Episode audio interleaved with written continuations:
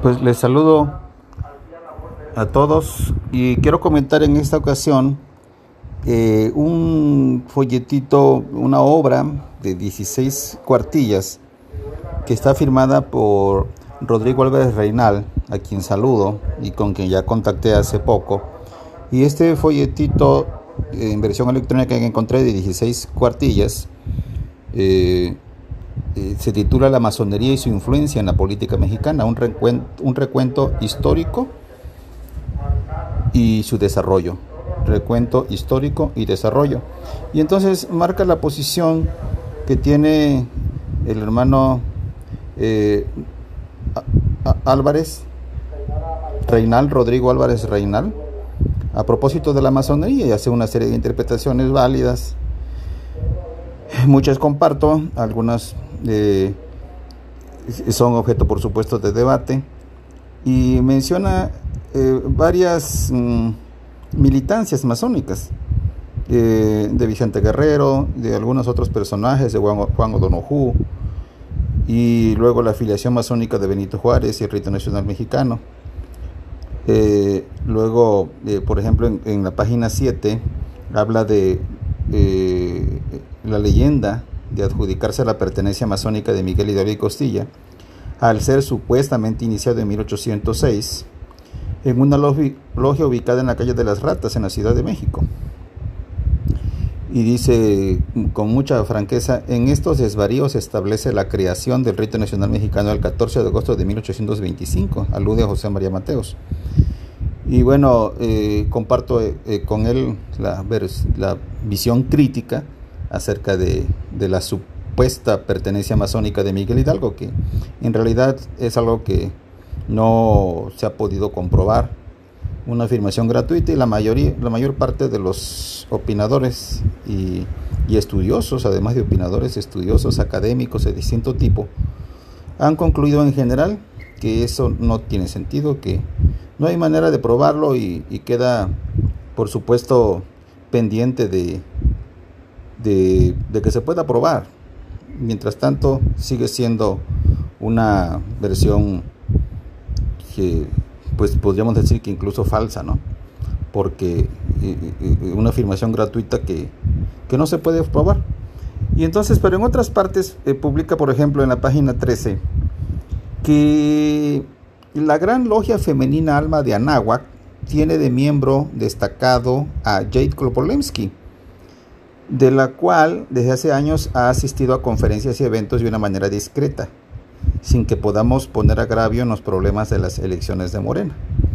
Y esto, y esto, esto alude a la, a la secretaria que fue general, que fue lideresa del partido Morena y que hoy, ahora, ya en el año 2021, regresa como diputada federal.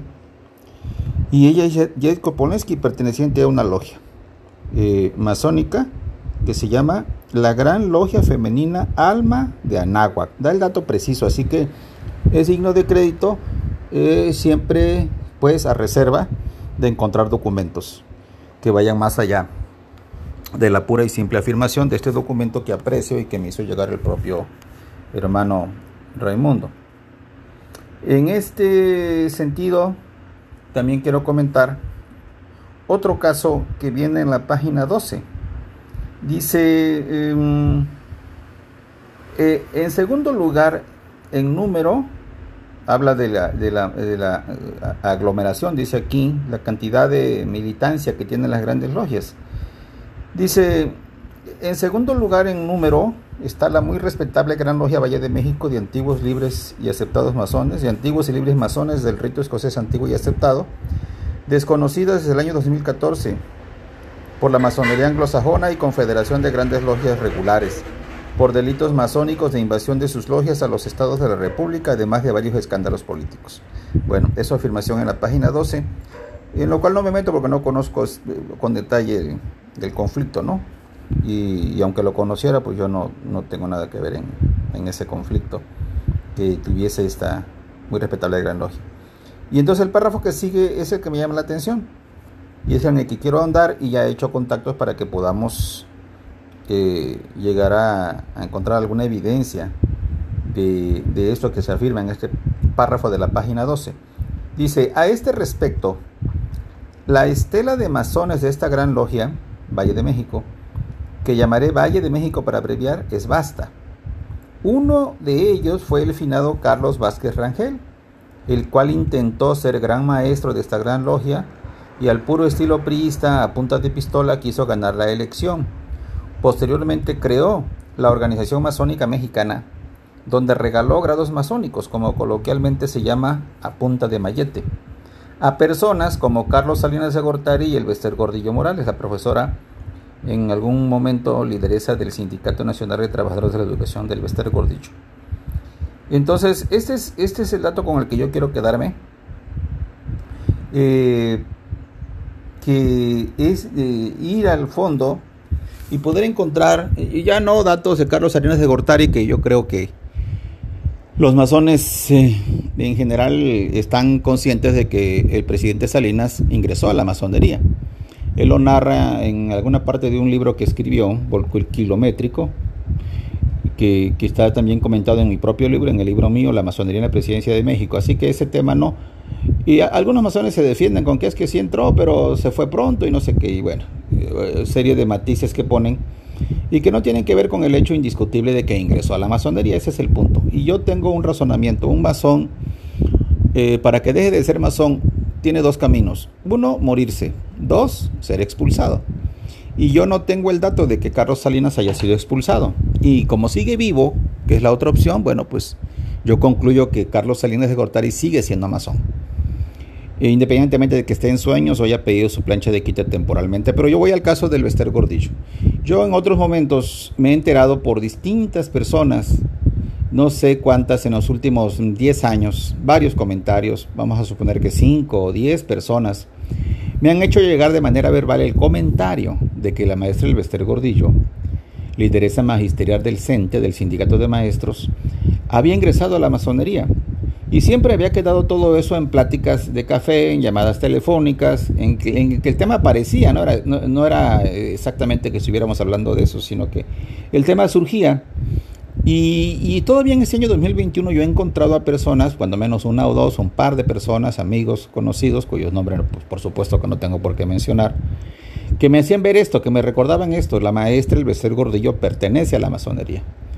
Y entonces ahora es la primera vez que yo me encuentro con este dato por escrito, cuando, es la primera vez que yo me encuentro por escrito, por escrito, que el Bester Gordillo, lideresa del sindicato de maestros, haya pertenecido a, la masonería y, en este documento escrito en la página 12 dice concretamente que eh, fue a través de la organización masónica mexicana de Carlos Vázquez Rangel. Así que aquí doy pues dos o tres pasos gigantes a propósito de la maestra Elvester Gordillo. Datos que yo no tenía y que hoy tengo. Gracias a este hermano que me hizo llegar su documento, de ya dije yo, de 16 cuartillas, y que pues agradezco interminablemente eh, de cómo, eh, cómo me lo hizo llegar. Eh, creo que dije Raimundo, hace un rato es Rodrigo, Rodrigo Álvarez Reinal. Y ya platicaba yo con él. lo menciono porque este documento, a él sí lo menciono porque ese documento lo ha circulado, está en las redes. Y entonces eh, hemos platicado si pudiésemos encontrar algún dato adicional, alguna fotografía, algún folleto, en el que pudiésemos, pudiésemos encontrar algo que nos aterrizara más esta afirmación acerca de la maestra Elbester Gordillo como perteneciente, como una mujer perteneciente a la masonería, al igual que James Kolpolemsky, lideresa de, del partido Morena y ahora diputada federal de nuevo en, en este año 2021. De manera que pues son dos mujeres cuya militancia masónica a mí me parece importante subrayar. Y luego eh, seguramente vendrán y lo de siempre, ¿no? Calificaciones y descalificaciones que si el grupo Organización Masónica Mexicana es espurio, es ilegal o es este la otra palabra adjetivo irregular y Carlos Vázquez Rangel que ya no se puede defender, bueno, en fin, una serie de cosas. Pero para mí el punto y el hecho incontestable es que lo tengo aquí por escrito, que gracias a este hermano que creo que dije Raimundo es Rodrigo Álvarez Reinal, y yo puedo eh, poder comentar con ustedes el dato preciso, el dato exacto del Bester Gordillo y de Jacob Polensky en otro aspecto. En el caso del Bester Gordillo, de haber eh, pertenecido, de haber ingresado a la masonería, eh, gracias a Carlos Vázquez Barrangel y de la Organización Masónica Mexicana, la OMM, que ya he escuchado muchas veces y que ya he conocido a través de, de otras vías. ¿no? Entonces así está la afirmación. Vamos a ver si podemos encontrar documentos que acrediten más allá la pertenencia del Bester Gordillo Morales, lideresa del sindicato de maestros, a la masonería. Cuando tengamos datos, aquí lo vamos a contestar, a, a contestar y a comentar. Gracias.